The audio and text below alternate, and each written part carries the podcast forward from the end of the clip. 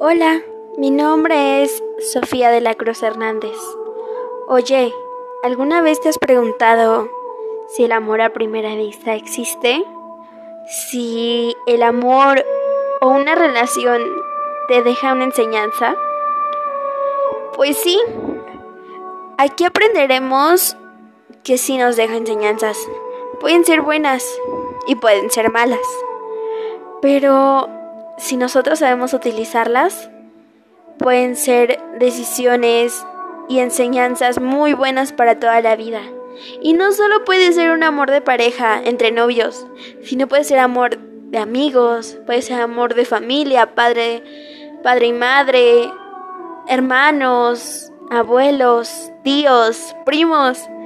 No justamente tiene que ser amor entre parejas.